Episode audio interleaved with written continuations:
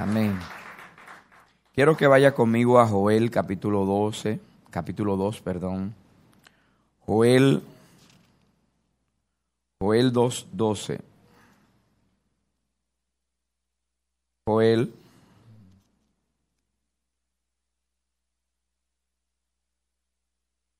Joel 2, 12.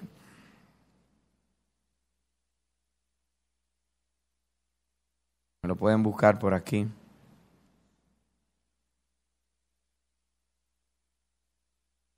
Joel 2.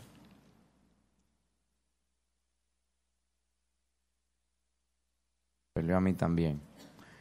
Dice, por eso ahora, por eso, por eso pues ahora dice Jehová, convertíos a mí con todo vuestro corazón, con ayuno, lloro y lamento. Día conmigo, la conversión la conversión necesita aflicción. No hay conversión si, no hay aflicción. La conversión que genera la aflicción. Este es el tema que te voy a hablar esta noche. La conversión que genera la aflicción. Cuando nosotros estamos en el proceso de conocer a Dios y de entender cuáles son las cosas que Dios tiene para nosotros, obligatoriamente vamos a tener que entrar en un tiempo de abstenernos. Diga conmigo la abstinencia. El abstenerme de aquellas cosas ¿eh? que en un momento determinado pueden quitar la atención que debo tener en el Dios vivo. Es un tiempo donde Dios está llamando nuestra atención. Diga conmigo, Dios está llamando mi atención. De nuevo dígalo, Dios está llamando mi atención. De nuevo dígalo, Dios está llamando mi atención. Dígalo de nuevo, Dios está llamando mi atención. Ahora pues, por eso digo, ahora pues, dice Jehová, convertíos a mí con todo vuestro corazón, con ayuno, lloro y lamento. Verso 13. Rasgad vuestro corazón y no vuestros vestidos convertíos a Jehová vuestro Dios, porque misericordioso es y clemente, tardo para la ira y grande en misericordia, y que se duele del castigo. Diga conmigo, mi Dios quiere hacer algo diferente en la tierra, pero necesita hallar un pueblo que esté dispuesto cuando nosotros afligimos nuestro corazón y como dice ahí en la palabra, cuando rasgamos nuestro corazón en el tiempo, esto va a generar un tipo de aflicción en nuestra vida. Va a generar una aflicción, diga conmigo, aflicción. Ahora, esta aflicción va a generar un beneficio. ¿Por qué? Porque yo voy a estar afligido por aquellos que no, se, no pueden ser, que no, que no tienen la capacidad de entendimiento para entrar en la aflicción. ¿Qué hace la aflicción? Tres cosas que hace la aflicción. Primero, la aflicción abre los sentidos espirituales para llevarme en el entendimiento de la voluntad de Dios para el tiempo en el que estoy viviendo. De nuevo, la aflicción abre mis sentidos espirituales para llevarme en el entendimiento de la voluntad de Dios para el tiempo en el cual estamos viviendo. Lo que quiere decir que cuando hay un pueblo en ayuno, no solamente está siendo beneficiado el pueblo que está ayunando, sino que usted está ayunando y su familia que no conoce a Cristo, de alguna manera está recibiendo el beneficio. Hello, hello, hello, hello. Amén. Entonces, ¿qué, ¿qué otra cosa que hace la aflicción? La aflicción rompe con el estado de egoísmo en el cual se encuentra por el endurecimiento el corazón del hombre. Hoy en día el hombre está endurecido.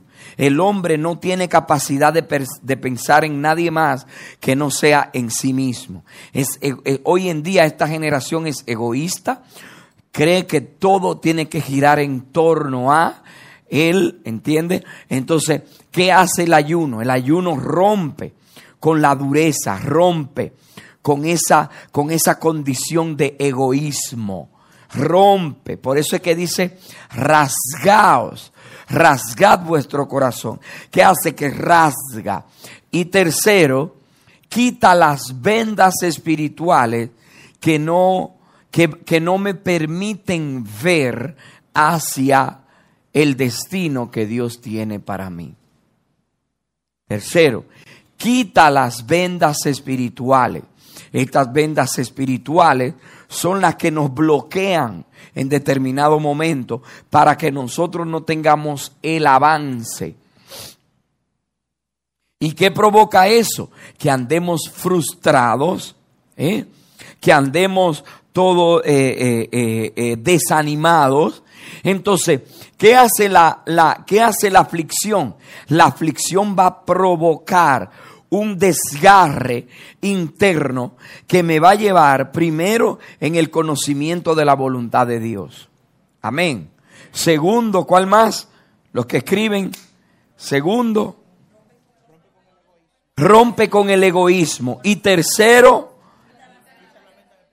quita las vendas espirituales. ¿Por qué lo tercero no es primero? Porque usted, si no tuviera las vendas, ¿qué hace, ¿qué hace Dios mismo? Que Dios mismo permite que la condición del corazón se refleje en nuestra vida cotidiana, en el aspecto de que recibimos según está nuestro corazón. Por eso es que dice la palabra de Dios, de la abundancia del corazón habla la boca. Aleluya, amén. Del otro aplauso a Cristo. Del otro aplauso a Cristo. Isaías 58 dice, clama voz en cuello, no te detengas, alza tu voz como trompeta, anuncia a mi pueblo su rebelión, a la casa de Jacob su pecado, que me buscan cada día y quieren saber mis caminos, como gente que hubiese hecho justicia. Aquí está. Muchas veces tenemos el, eh, eh, la condición de nuestro corazón está en un punto donde creemos que nos, que nos lo merecemos todo. Que creemos que es injusto que estemos padeciendo la situación que estamos padeciendo en un momento. Pero yo te voy a decir algo. Sin quebrantamiento no hay arrepentimiento. Ahora, es cuando yo no tengo la capacidad de ver cuál es el sentido, el por qué yo estoy siendo afligido, entonces no voy a entender el quebrantamiento. Dígale al que está al lado suyo, sin quebrantamiento no hay arrepentimiento. Necesitamos ser quebrantados para poder llegar a las profundidades. La puerta del reino de los cielos es el arrepentimiento que la abre.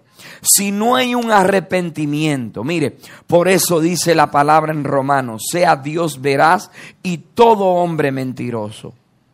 La palabra de Dios dice, ¿eh? dice, convertíos a mí de todo vuestro corazón.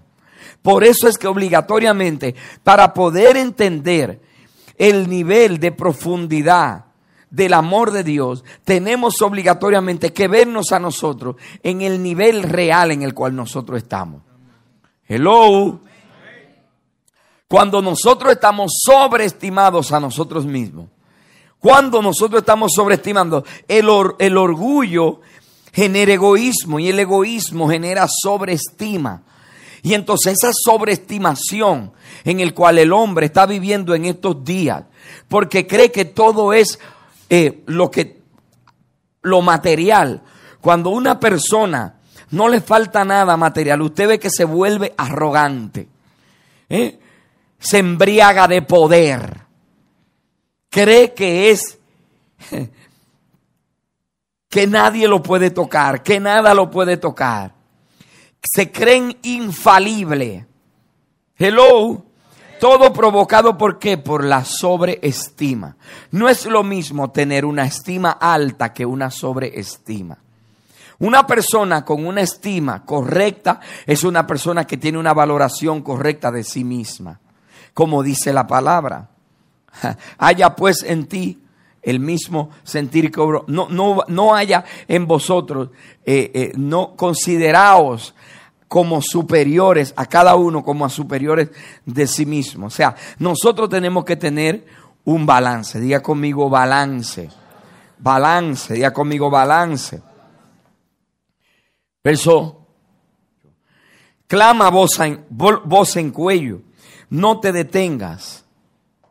Alza tu voz como trompeta. Anuncia a mi pueblo que su rebelión y a la casa de Jacob su pecado. Día conmigo rebelión y pecado.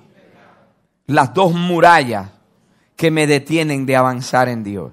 Rebelión. ¿Qué es rebelión? Rebelión es resistir. Resistir. ¿Qué es pecado? Todo lo que encierra de alguna manera un distanciamiento de Dios. El pecado genera un distanciamiento de Dios. Y le voy a decir, hay tipos de pecado. Hay pecado de la carne, hay pecados espirituales y hay pecado del carácter. El más terrible de todos es el pecado del carácter. Hay un pecado que es del carácter. Ahora, hay el pecado puede ser, la Biblia dice muy claro, Romanos 3:23, dice, por cuanto todos pecaron, fueron separados de la gloria de Dios. En primera de Juan dice que todos somos pecadores y que el que dice que no ha pecado le hace a él mentiroso. Entonces, nosotros todos necesitamos ir delante de Dios con un arrepentimiento. Todos tenemos que ir todos los días y decirle, Señor, como le digo el salmista David, perdona aún los pecados que me son ocultos. Hay pecados que son ocultos a tus propios ojos. Hay pecados que son ocultos. La gente, eh, la Biblia habla de un Dios santo. Por ende, Dios no puede tener relación con el pecado. Escúchame. Dios no puede tener relación con el pecado.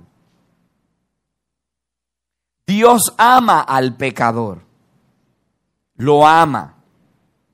Pero aborrece el pecado. Ahora, ¿por qué nosotros tenemos que apartarnos porque inmediatamente nosotros tenemos conciencia de Dios. Dios espera que nosotros nos apartemos del pecado. De nuevo se lo voy a decir. En el momento que yo tengo, que yo comienzo a adquirir conciencia de Dios y se me despierta el hambre por Dios, obligatoriamente yo tengo que comenzar la separación. Día conmigo la separación. Día conmigo la separación. Y esta separación va a ser dolorosa. ¿Por qué? Uno, el pecado de la carne genera de alguna manera un placer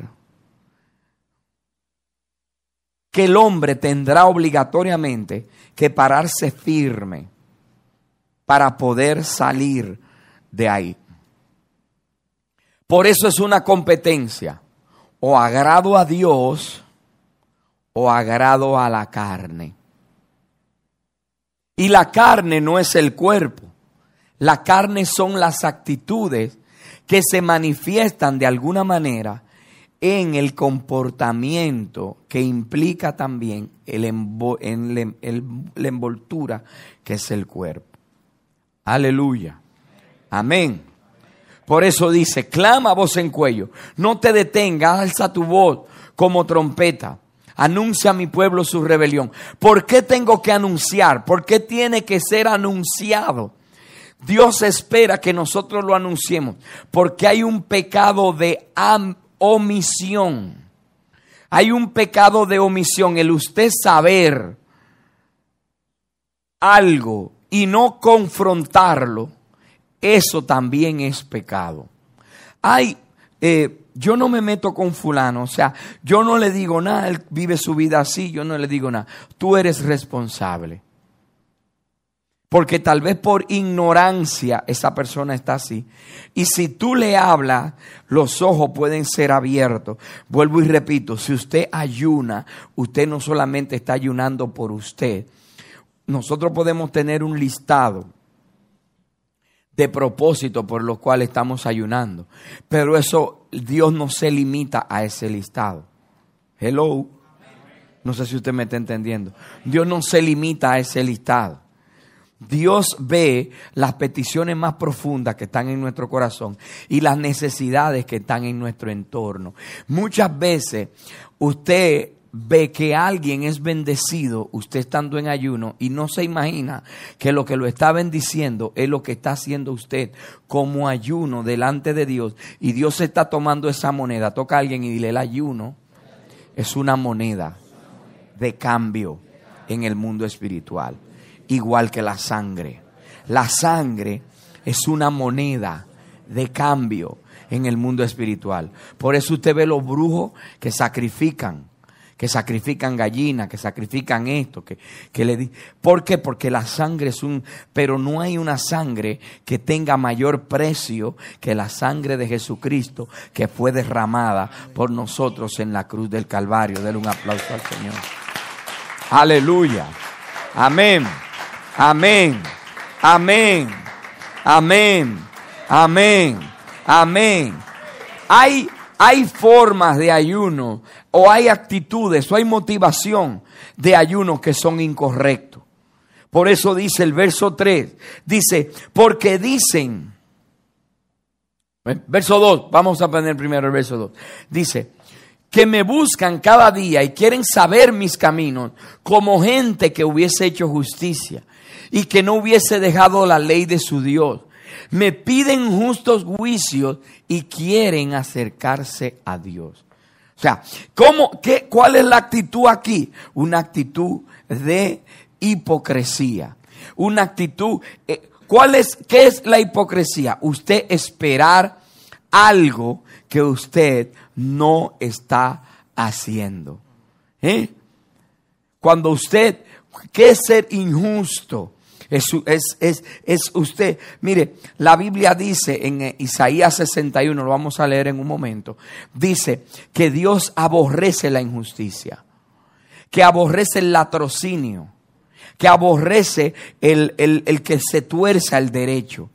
¿Qué es torcer el derecho, pastor? Es usted eh, cambiar las cosas para beneficiar a alguien.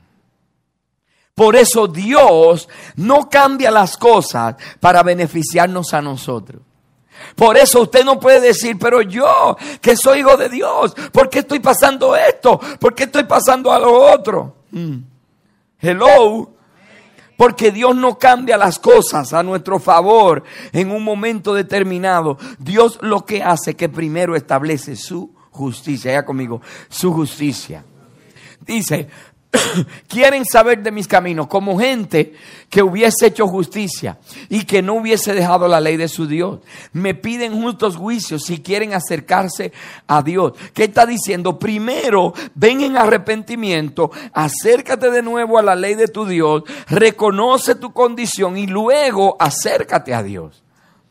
Como dijo Jesús, si tú sabes que tu hermano tiene algo contra ti, deja allí tu ofrenda. Ve y ponte a cuentas con tu hermano antes pero queremos, o sea, cuando usted ve la gente que de manera hipócrita, o sea, anda, anda, ay, ¿cómo estás? Hola. Y usted sabe que hay un conflicto, y usted sabe que hay una situación, usted sabe que el ambiente es álgido cuando esa persona lo ve a usted, pero esa persona quiere aparentar que no ha pasado nada.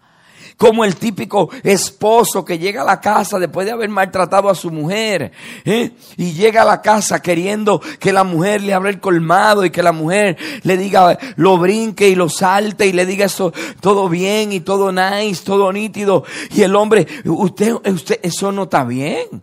Primero ponte a cuenta, primero habla de lo que hiciste. Acuérdate de una discusión en la mañana, saliste por ahí chipeado, ¿eh? Aleluya, y entonces llega en la noche como que si nada ha pasado. No, que así mismo vamos delante de Dios. Así mismo muchas veces vamos delante de Dios y nos arrodillamos con una oración completamente religiosa. Y olvidamos que nos hemos olvidado durante todo el día de Dios, que ni una sola vez hemos hecho una alabanza, que, nos, que, no, que no nos hemos humillado delante de su presencia, que no hemos tenido la actitud correcta hacia el prójimo. Hello. Es lo que Dios dice. Me piden justos juicios y claman a mí como gente que ha hecho justicia. Y Dios dice, yo sé quién tú eres. Yo sé lo malcriado que eres. Yo sé. Hello. ¿Quieren saber mis caminos? Verso 3, por favor. Verso 3. Dice, porque dicen, ayunamos y no hiciste caso. Humillamos nuestras almas y no te diste por entendido. He aquí que en el día de vuestro ayuno buscáis que acomodando el ayuno, gente acomodando. No acomode las cosas. Mm, wow. Toca a alguien y dile el ayuno es aflicción. Tú duras todo el año haciendo lo que te parece, lo que tú quieres una semana, un día, tres días, cinco días, veinte días de ayuno, lo único que van a hacer es que van a fortalecer tu espíritu. Busca fortalecer tu espíritu. En el proceso va a haber un desgarre. En el proceso va a haber un quebrantamiento. En el proceso se te van a negar. Se te va a negar el estómago se te va a negar, se te va a negar, eh, eh, te va a dar dolor de cabeza. Eso se llama el síndrome del mono. El síndrome de abstinencia. Los primeros días te va a doler la cabeza. Va a querer salir corriendo. Va a dejar de querer dejar todo. Mantente firme. Dios tiene algo para ti como recompensa. Aleluya. Amén. Cada vez que, te, que tú sientes el dolor, tienes que ir delante de Dios y decirle, Señor, yo quiero agradarte. Tú sabes que me duele la cabeza. Tú sabes que estoy de mal humor. Tú sabes todo lo que provoca esta condición en mí. Pero al final lo único que quiero es agradarte a ti. Aleluya. Amén. Amén. Día conmigo agradar a Dios. Para agradar a Dios, alguien se va a tener que desagradar. Alguien va a tener que ser desagradado. Y en la carne, cuando comenzamos a desagradar la carne, nosotros que agasajamos nuestra carne con gustico, un bicochito, una cosita. Ay, qué bueno se ve esto. Ay, qué bien huele aquello. Y usted cuando comienza a agradar a Dios, está desagradando al alca. Mm. Aleluya.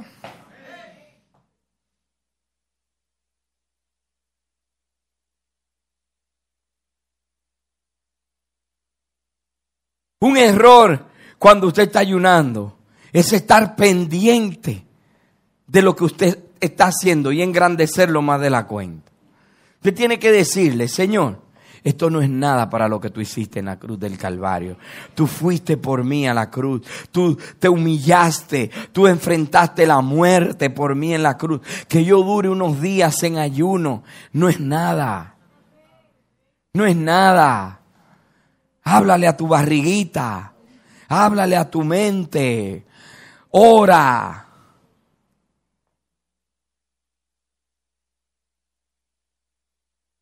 Ora. ¿Cuánto han estado teniendo inconveniente con el ayuno? ¿Cuánto? Los sentidos espirituales se te van a agudizar. Pero muchas veces no es con el sentido de que, y Daniel vio al ángel, sino que muchas veces va a tener que ver al diablo que está dentro de ti antes de ver al ángel que te va a mandar a Dios. Hello.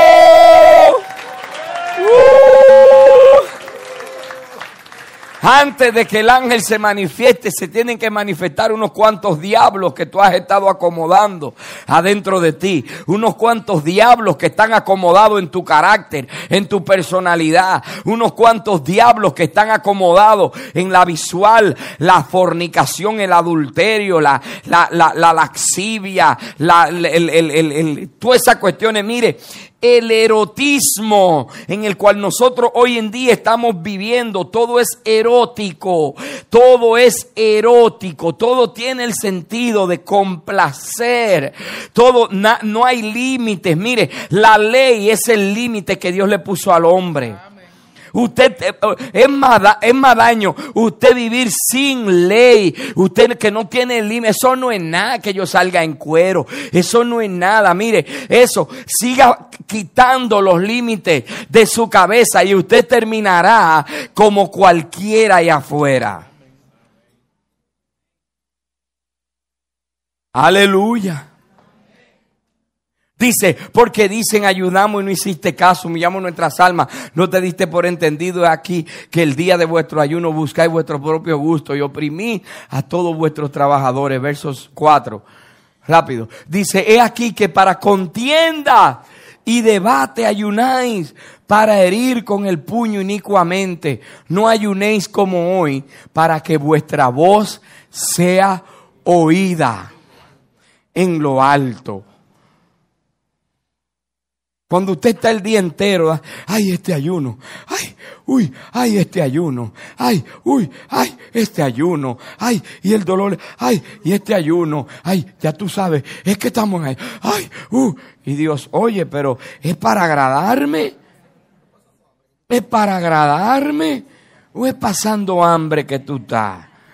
O sea, no es lo mismo, toca el que está al lado tuyo, dile, no es lo mismo ayunar que pasar hambre no es lo mismo. Cuando usted ayuna es afligido y hay un desgarre interno. Cuando usted pasa hambre, mm. aleluya. Verso 5.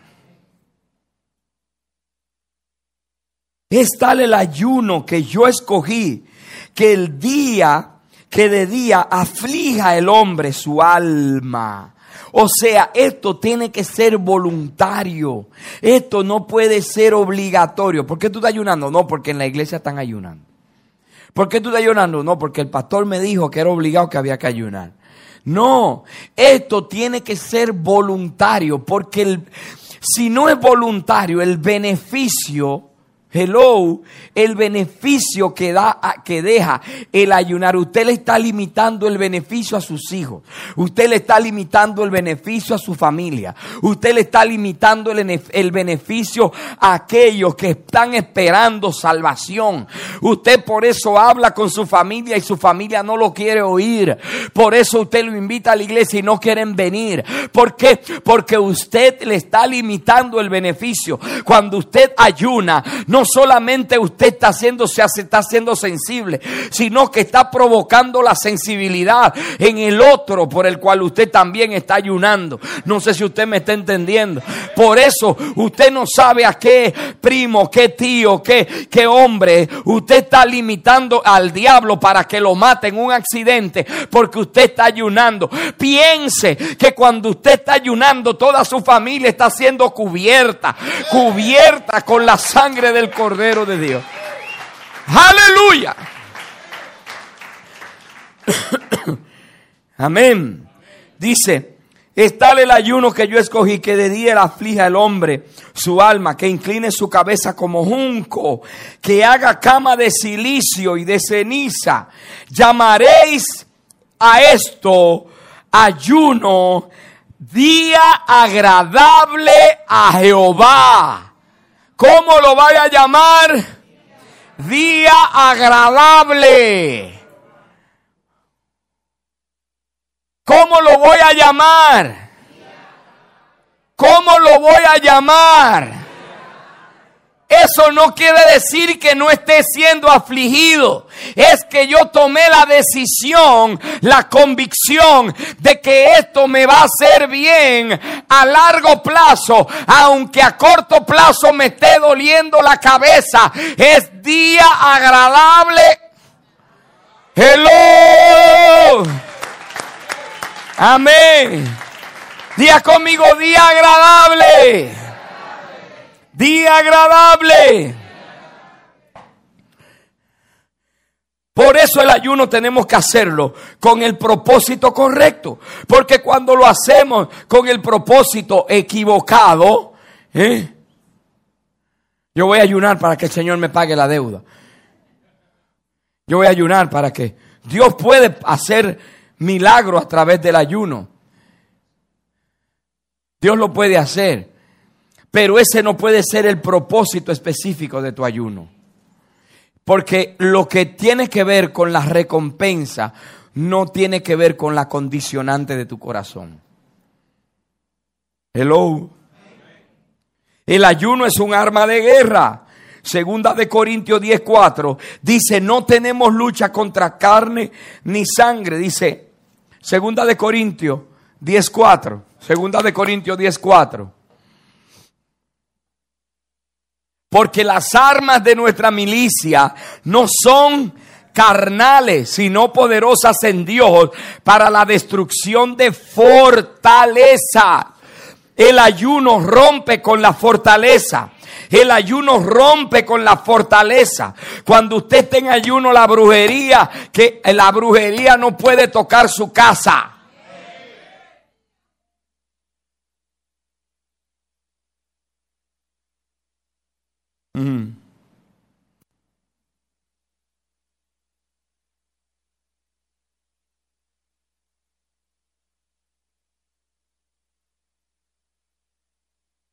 El ayuno tiene un beneficio biológico.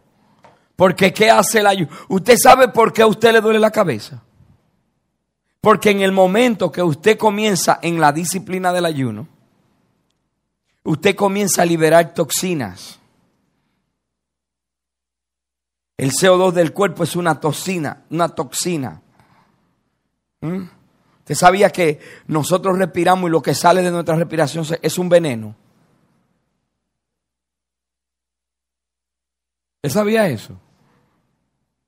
Que si usted dura mucho tiempo encerrado en un lugar donde no entra ni no tiene circulación de aire, no solamente la asfixia, sino que la misma toxina de lo que sale de nuestro cuerpo es lo que envenena a la gente.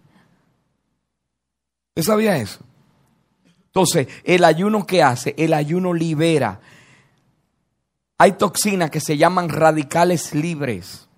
Cuando yo comienzo a disciplinarme de una manera correcta, y por eso usted ve que el ayuno tiene una, una metodología, o es de una sola comida, ya usted va a estar en abstinencia en los otros momentos, o es de vegetales, usted va a tener abstenerse de qué? De toda carne usted va a liberarse en ese momento de las toxinas que tiene en la carne. ¿Y qué va a generar en su organismo? Un beneficio biológico. Va a tener que aumentar. ¿eh? Los azúcares, usted va a tener que reducirlo. Lo que quiere decir que le va a hacer un beneficio a su cuerpo. O sea, que el beneficio del ayuno no solamente es espiritual, sino que también es físico. Por eso cuando usted no está comiendo todos los carbohidratos que usted se harta todos los días, todos los panes que usted se come por la mañana, todos los panes que usted se come en la cena, entonces eso qué, ¿qué es el carbohidrato? Es como, como, es como el carbón de la caldera es lo que el cuerpo convierte en energía. Por eso usted se, usted se siente en down. Usted se siente en down. Pero eso tiene una frontera. Toca a alguien y dile la frontera. Se llama rompimiento. Cuando tú logras el rompimiento, te pasa como Jesús. Ya Jesús tenía 40 días ayunando y ya no le daba mente. Mire, ya al primer día, al segundo día, Jesús se afligió. Al tercer día, la aflicción fue más fuerte. Al cuarto día, ni se diga. Al sexto día, ya la cosa va bajando. Al séptimo día ya usted está nítido, usted no lo siente. ¿Por qué? Porque todas las toxinas fueron liberadas y ya su cuerpo salió del punto de abstinencia al punto de recobrarse y se va recobrando y ya usted no necesita todos esos carbohidratos toda esa grasa, eh, todas esas condiciones de, de la mala alimentación que nosotros llevamos, lamentablemente. Por eso es un punto de inicio. Un ayuno a principio de año es un punto de inicio para un cambio de estilo de vida. En todo el sentido de la palabra.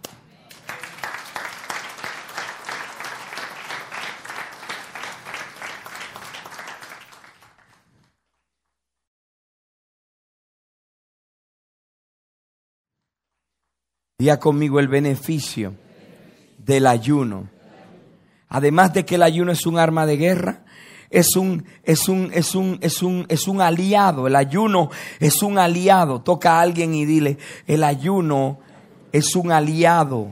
El ayuno es un aliado. Segundo, el ayuno rompe el espíritu de demora. Cuando nosotros tomamos la responsabilidad o cuando asumimos el ayuno con responsabilidad, vamos a ver que todo se va a alterar en un momento, pero todo va a venir a calma de nuevo. Si ahora las cosas están alteradas, mantente firme, no lo suelte, porque todo va a venir a calma nuevamente. Todo va a venir a calma. Toca al que está al lado tuyo, dile, todo va a venir a calma todo va a venir a calma, díselo, todo va a venir a calma. El ayuno tiene que ser acompañado de la oración. La oración genera comunión, la comunión es lo que me conecta con el Padre Celestial. Es lo que conecta el cielo con la tierra. La tierra necesita ser cambiada por el cielo, pero el cielo es, el cielo es manifestado en la tierra a través de nuestra comunión. Los cielos se mueven desde la tierra. Dios necesita gente que esté dispuesta a ayunar y a orar. Por eso Jesús, en un momento determinado, en Marcos capítulo 9, en Marcos, vamos a ir a Marcos capítulo 9, me parece que es el verso 14, Marcos 9, 14, Marcos Cuando llegaron donde estaban los discípulos, vi una gran multitud alrededor de ellos y escribas que se disputaban con ellos y enseguida la gente viéndole se asombró y corriendo a él le saludaron y le preguntaron, ¿qué disputáis con ellos?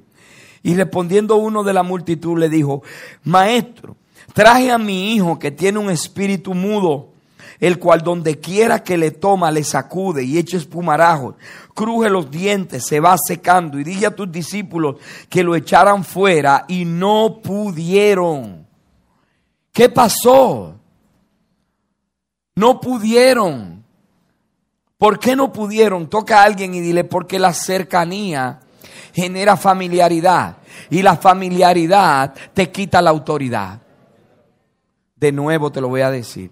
La cercanía genera familiaridad.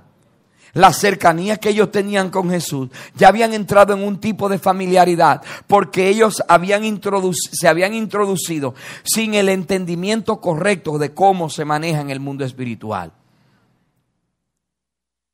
Por eso en el próximo versículo, ¿qué pasa? Jesucristo los, los reprende. Verso 19. Y respondió y les dijo, oh generación incrédula, ¿hasta cuándo ha de estar, he de estar con vosotros? ¿Hasta cuándo os he de soportar? Traédmelo. Fíjese, Jesús estaba con ellos, Jesús se deleitaba con ellos, Jesús iba a la casa de Pedro para que le cocinaran, Jesús iba donde iba con ellos a donde Marta y María, Jesús iba con ellos donde quiera, Jesús andaba con ellos, pero ellos se habían familiarizado con Jesús. ellos se habían familiarizado con Jesús. La familiaridad, la, cercanía genera familiaridad. Y la familiaridad te quita la, te quita la autoridad. Hay gente que está al lado tuyo, que es para bendecirte de una forma que no es para que tú te expliques con tu cabeza. Por eso deja de estar jugando con el que te tiene que bendecir.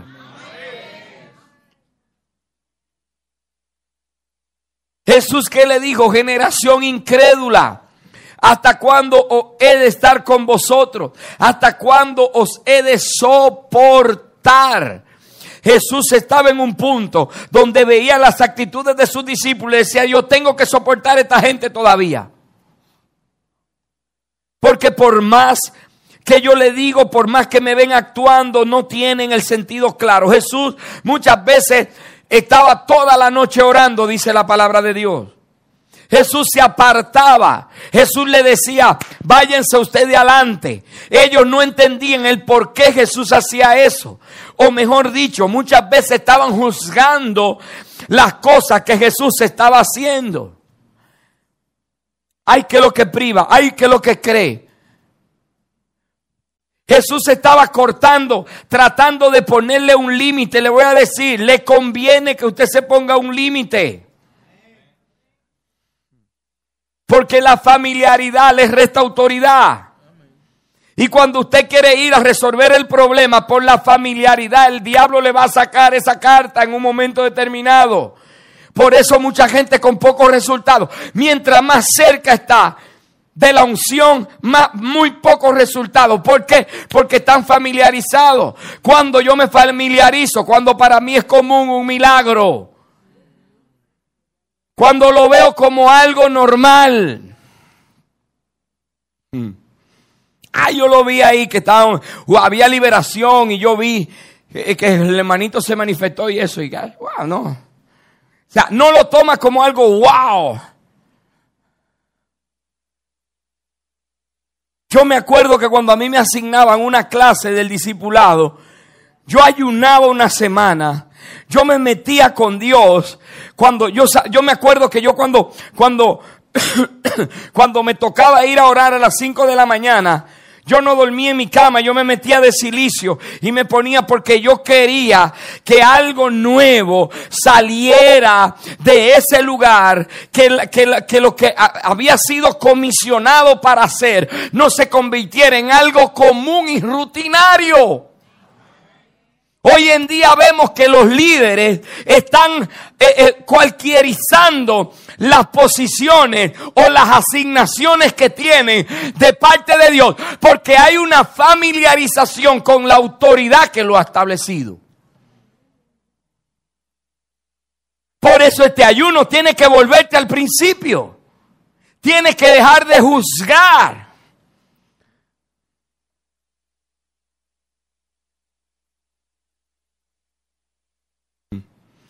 Por eso yo le doy. Mire, yo mismo provoco, nosotros provocamos. No quiero cercanía de amistad con mis pastores desde todo el tiempo. No quiero cercanía de amistad, porque en el momento que hay una cercanía de amistad, entra la familiaridad. Y cuando está la familiaridad, la autoridad para que me libere, la autoridad para que me promueva, la autoridad para que yo sea prosperado en Dios, hello, se limita.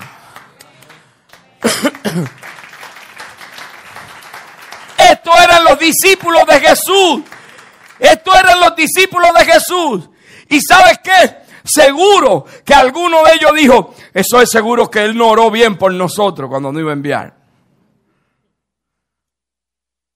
Porque lo más, lo más lindo es que cada vez que hay una Cada vez que hay una falta de resultado en mi vida espiritual, el enemigo me va a poner en mi cabeza que el problema es del que está arriba de mí o del que está al lado mío. Por eso es común que usted ve a la gente diciendo, pastor, ore por tal cosa. Y yo, y ora tú, y tú, ¿y qué tu oración qué? Tu voz tiene que ser oída.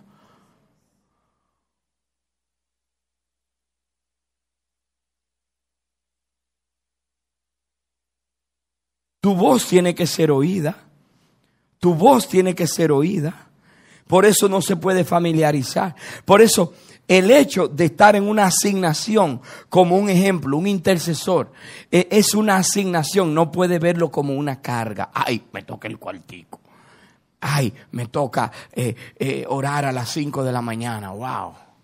Qué lío. Y yo que me acosté tan tarde. Cuando yo veo eso, me da la misma siento exactamente lo mismo que sintió Jesús. Oh generación incrédula. No sabes que el sacrificio es lo que Dios toma. O creemos que Dios no ve el sacrificio que nosotros estamos haciendo.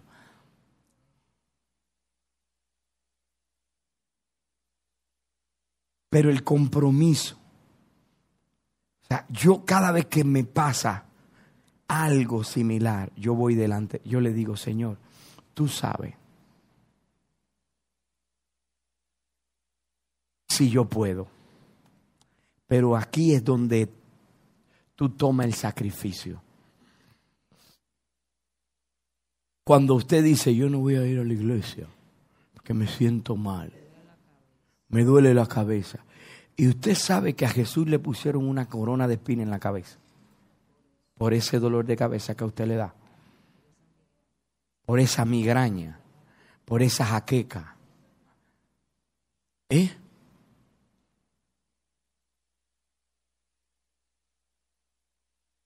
Usted sabe cuántas cosas Jesús padeció. Por eso es que hay un momento donde Jesús se indigna. Es la indignación. Hoy en día vivimos en un mundo susceptible donde todo genera susceptibilidad a las personas y dicen, oh, eso conmigo, él está incómodo conmigo. ¿Y con qué decían los discípulos ahí? Cuando ahí había un una multitud de gente que se agolpaba y él los reprendió a gente que supuestamente era maduro. Por eso cuando usted va y le dice, wow, a mí no me gusta cómo el pastor te habló, a Carlos, Carlos, el diácono, discúlpeme, pero yo creo que usted es un hombre que está metido con Dios todo el tiempo. No lo veo justo que el pastor lo haya corregido delante de la gente. Hello.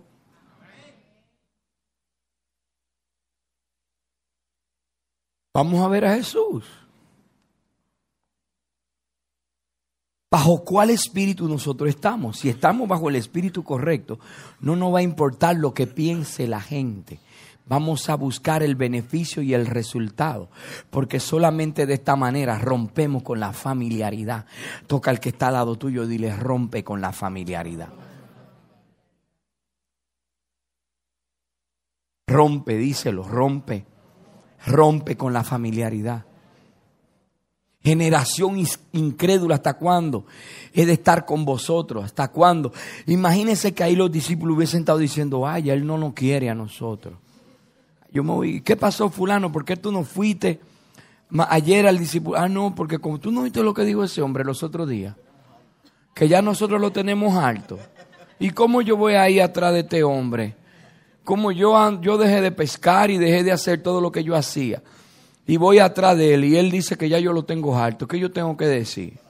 Yo no, espérate, yo eso no es así tampoco, aguántate. ¿eh? En mi casa hay plátano, en el patio. A mí, yo, a mí no me hace falta comida. Jesús, ¿tú crees que porque nos dio los otros días unos cuantos pecaditos ahí en un milagro que él hizo? Ya di que por eso él me va a poder decir todo lo que él quiera. A mí no, tú te equivocaste. Eso es ustedes que le aguantan. Esa era la actitud de Judas.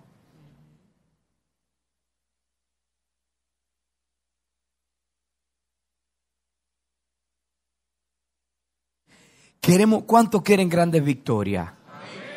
Van a haber grandes aflicciones. usted quiere victoria grande, usted va a tener que definirse de una manera que usted va a tener que cortar las amarras que lo mantienen en aquel lugar. Verso 20. Verso 20. Verso 20, por favor. Marcos 19, 20. Rápido. Dice, y, se lo trajeron. Y cuando el Espíritu vio a Jesús, ¿quién vio a Jesús? ¿Quién vio a Jesús? El demonio. Ahí fue que se sacudió con violencia al muchacho, quien cayendo en tierra se revolcaba echando espumarajo. Verso 21. Jesús le preguntó al Padre, ¿cuánto tiempo hace que hace eso? Uh, desde chiquito, desde que era un niño, verso 22, por favor. Y muchas veces le echa en el fuego y otra vez en el agua para matarle. Pero si puedes hacer algo, ten misericordia de nosotros y ayúdanos.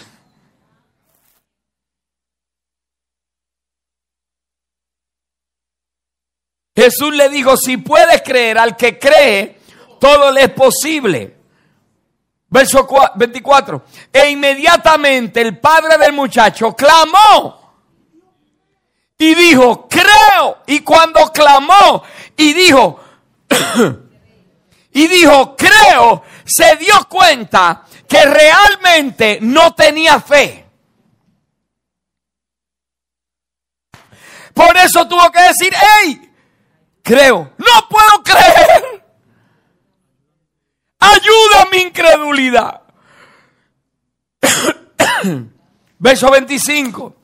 Y cuando Jesús vio que la multitud se agolpaba, reprendió al espíritu inmundo, diciendo, el espíritu mudo y sordo, yo te mando, sal de él. Y no entres en el más. Verso 26. Entonces el espíritu clamando y sacudiéndole con violencia salió y quedó como muerto. De modo que muchos decían, ¿cómo? Está muerto.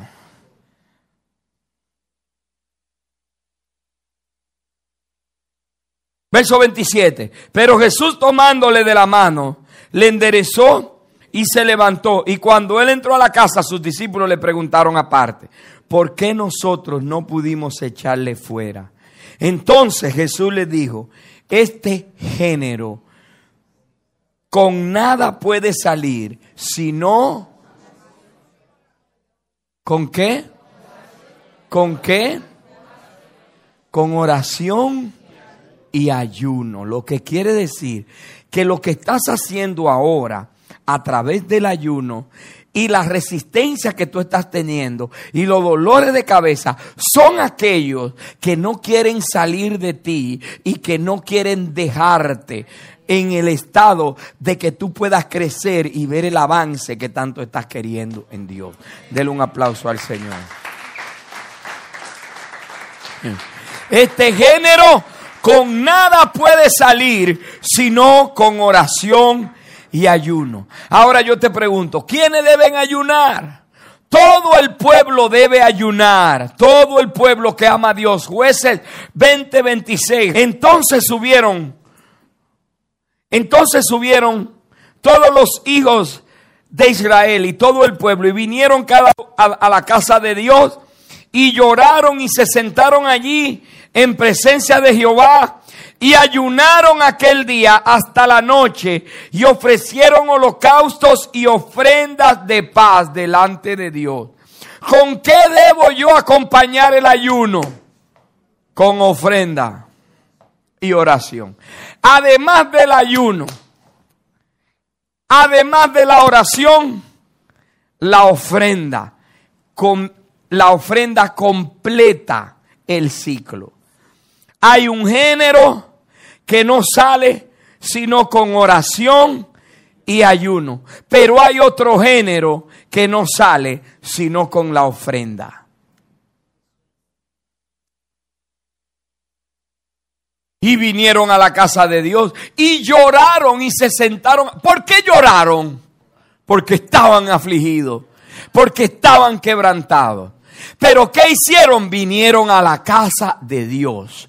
¿Qué usted tiene que hacer cuando usted sienta la aflicción? Venga a la casa de Dios. No lo tome como natural. No se quede en su casa. No se vaya para la parranda. Venga a la casa de Dios. Allí mañana hay oración 24 horas. Tabernáculo de oración. Lo que quiere decir, estas tres semanas que vamos a estar ayunando y buscando el rostro de Dios, también todos los viernes, de viernes a sábado, vamos a tener el tabernáculo de oración. Lo que tiene que hacer que venir, humillarse, venir, humillarse. Los intercesores no lo pueden ver como una carga. El pueblo no lo puede ver como una carga. ¿Por qué? Porque es el tiempo de buscar el rostro de Dios. Es el tiempo de decirle, Señor, aquí estoy. Tú sabes mi condición. Tú sabes mi situación. Tú conoces biológicamente cómo esto ha impactado a mi vida. Tú sabes cómo esto está desgarrándome por dentro. Pero aún así no lo voy a abandonar. Me voy a mantener firme. Quiero ver lo que tú tienes para mí. Aleluya. Aleluya. Aleluya. Aleluya.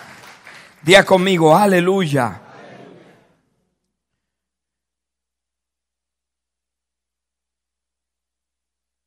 Verso 27. Y los hijos de Israel preguntaron a Jehová, pues el, arca del pacto de Dios estaba allí en aquellos días.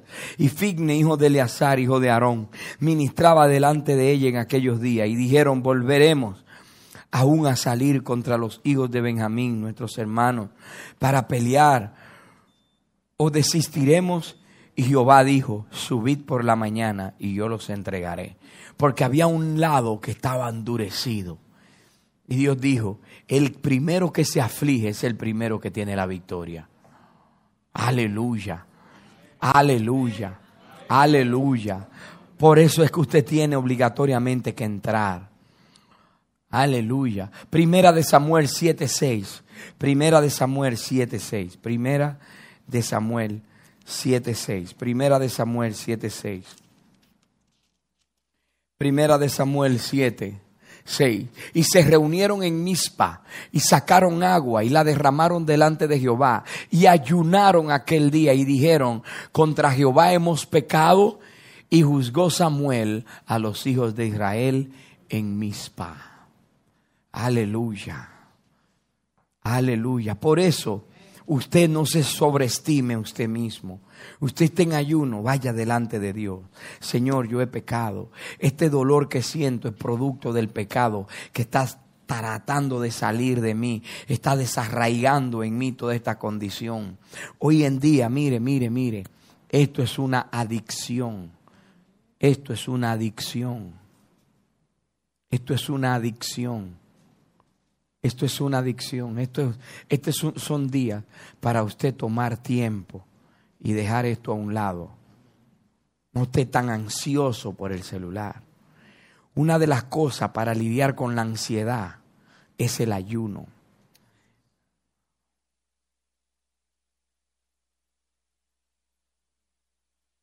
Por eso dice, y se reunieron en Mispa, sacaron agua y la derramaron delante de Jehová y ayunaron aquel día. Y dijeron, y dijeron allí, contra Jehová hemos pecado. Aleluya, aleluya. Quienes ayunaron también, los reyes ayunaban en momentos de crisis. Cuando hay una crisis, hay que ayunar. Diga conmigo, cuando hay una crisis en el momento de una crisis, tenemos que ir en ayuno, tenemos que ayunar, diga conmigo, hay que ayunar cuando estamos en crisis. Esther capítulo 4, verso 16. Esther 4, 16. Esther 4, 16. Esther 4, 16. Ve y reúne a todos los judíos que se hallan en Susa y ayunad por mí y no comáis ni, ni bebáis tres noches y tres días. Que él estaba diciendo, dejen su egoísmo, ayunen por su reina. Esther le estaba diciendo, ayunen por mí. Hay una condición en el pueblo, viene destrucción sobre el pueblo.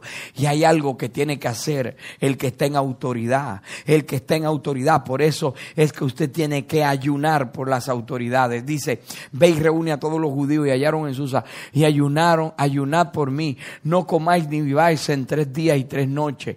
Yo también con mis doncellas ayunaré igualmente. Y entonces entraré a ver al rey. Y aunque no sea conforme, aunque no sea conforme a la ley, si perezco, toca a alguien y dile el ayuno, tiene que, tiene que hacer una condición en ti definitiva, absoluta.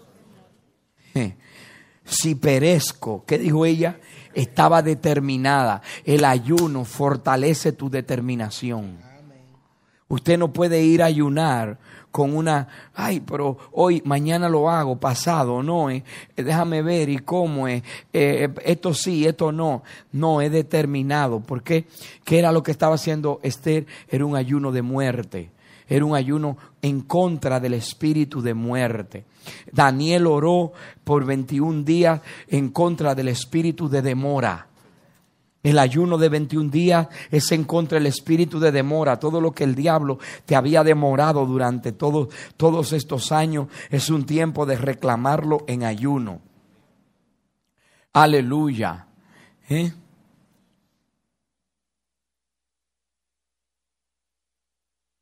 Salmos 35, 35, 13. Salmos 35, 13. ¿Qué hace el ayuno? Salmos 35, 13. Salmos 35, 13. Salmos 35, 13. Dice, pero yo cuando ellos se enfermaron, me vestí de silicio, afligí con ayuno mi alma y me volví en oración y la oración se volvía a mi seno. Aleluya. Daniel Daniel, Daniel 9, Daniel 9. Puede ir subiendo la alabanza. Daniel 9. Daniel 9.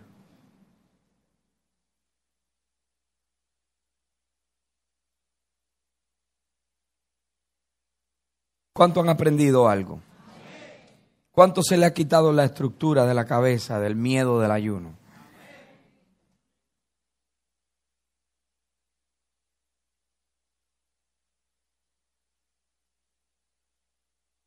Daniel 9, ¿qué hace el ayuno? Define. El ayuno rompe con el espíritu de demora. ¿Qué más hace el ayuno? Que el ayuno trae la revelación y el ayuno pone a girar el reloj de Dios a tu favor. ¿Qué hace el ayuno? Pone a girar el reloj de Dios a tu favor. Todas las expectativas que tenemos de este 2020, tenemos que comenzarlo. Mire, poniendo el reloj de Dios a nuestro favor, a favor de esta casa, a favor de tu casa, a favor de tus hijos. El reloj de Dios a tu favor, el reloj de Dios. Por eso en el año primero del, de Darío, hijo de Azuero, de la nación de los Medos, que vino a mí a ser rey sobre los reinos de los caldeos, verso 2, Dice, en el año primero de su reinado, yo Daniel miré atentamente a los libros en el número de los años que habló Jehová al profeta Jeremías. ¿Qué hace el ayuno? Me conecta inmediatamente con el tiempo. El ayuno, Dios mismo provoca los ayunos. al profeta Jeremías que habían de cumplirse los 70 que habían de cumplirse las desolaciones sobre Jerusalén en 70 años. Él vio en el reloj de Dios que estaba en el tiempo, pero el enemigo lo estaba reteniendo. Asimismo nosotros estamos en el tiempo. Por eso usted ve que estamos bajo una palabra profética. Siete años sembrando. Ahora está el año de la cosecha. ¿Qué va a intentar el enemigo? Tratar de robarse la cosecha. Por eso nosotros tenemos que estar conscientes en este ayuno que mucha de la aflicción que estamos teniendo es porque el enemigo no va a querer soltar lo que Dios dijo. no va a querer soltar. Dios dijo que te entregaba tu matrimonio. Dios dijo que te entregaba un negocio. Dios dijo que te entregaba tus finanzas. Dios dijo que había salvación para tus hijos. Y el diablo que va a hacer? Va a tratar de resistir. Va a tratar de resistirte. Y volví mi rostro a Dios el Señor, buscándole en oración, en ruego, en ayuno, en silicio en ceniza. No era un tiempo de andar pachangueando. Era un tiempo de estar metido con Dios. Porque habían cosas que habían que definirse. ¿Cuántos años Dios te dijo que te entregaba a tu familia y no lo ha hecho? Tú no has visto eso. ¿Cuántos años Dios te dijo que te iba a sanar y todavía estás afligido con esa enfermedad? ¿Cuántos años Dios te dijo, hace que Dios te dijo que te iba a liberar financieramente ¿Cuánto? Entonces, ¿eh? ¿Sabe que hay promesas que Dios no la hizo hace 15 años? Y ahora es que nosotros estamos viendo una ventanita por donde nosotros podemos entrar. Pero si no somos osados para tomarlo, para entrar, ¿usted cree que se va a dar la cosa? Yo conozco gente que se ha, ah, que sí, que Dios me dio una palabra profética y usted lo ve que no hacen absolutamente nada por esa palabra profética, no pelean esa palabra profética. Usted tiene que levantarse, pelear esa palabra profética, ayunar por esa palabra profética, usted verla cumplida, usted meterse ahí, Dios me dijo, tú me dijiste, yo lo creo, aunque vuelvo y le repito, mire, 15, 17 años hace que Dios ah, hubo condiciones que nos prometió. Y ahora es que estamos viendo, mire, una ventanita.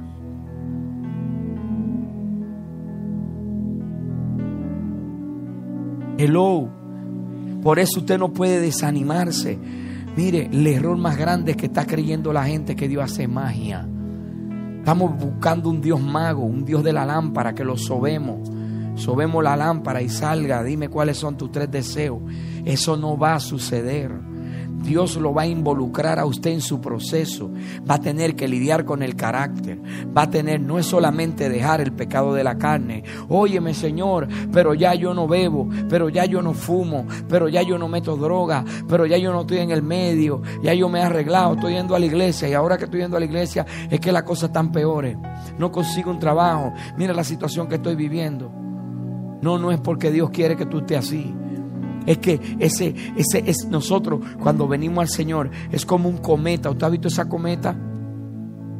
Que tiene, que son como una bola y tiene un, fuego, una cola de fuego atrás. Esa cola, tú eres el que tiene que, que hacer que esa cola de fuego que tú traías, ¿eh? esa, ese ímpetu del fuego que tú traías, tú eres, Dios te dice, yo te doy la promesa, pero tu responsabilidad es hacer que ese fuego extraño se apague en ti tu astucia, tu mal comportamiento, tus malos hábitos, tu haraganería, tu carácter, todo eso, eres tú que tienes que lidiar con eso. Dios no va a lidiar con tu carácter, eres tú el que tiene que lidiar con eso. Eres tú que tienes que aborrecerlo, eres tú que tienes que decir este carácter de perro, yo no lo quiero en mí. Aleluya. Y oré a Jehová mi Dios, hice confesión diciendo, ahora Señor, Dios grande, digno de ser temido, que guardas el pacto y la misericordia con los que te aman y guardan tus mandamientos. Verso 5. ¿Mm? Hemos pecado, hemos cometido iniquidad. mire qué diferente a usted ir y decirle a Dios, pero ¿qué yo he hecho para merecer esto? Al Dios de la Biblia tenemos que ir como fueron esos grandes hombres de Dios Daniel era un hombre extraordinario. Dice que no se halló tacha en Daniel. Y él se incluía, decía, hemos pecado. ¿Por qué? Porque no quería de ninguna manera verse como un, como un hipócrita. Sino que decía, hemos pecado, hemos cometido iniquidad. Hemos hecho impiamente. Hemos sido rebeldes.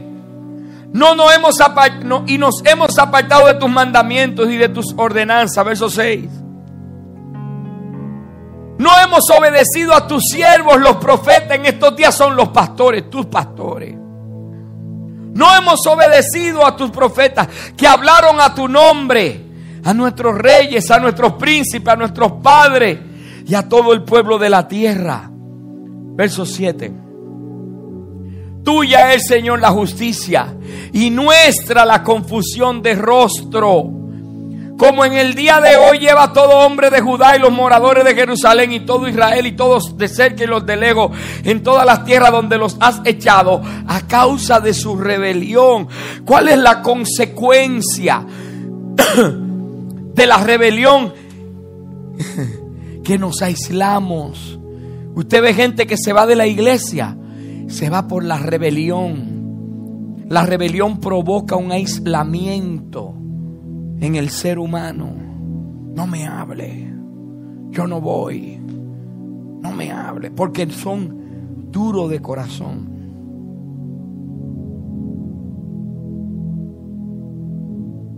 Que se rebelaron contra ti. Verso 8. Oh Jehová, nuestra es la confusión de rostro, de rostro de nuestros padres, de nuestros príncipes y de nuestros padres, porque contra ti y solo contra ti y solo contra ti.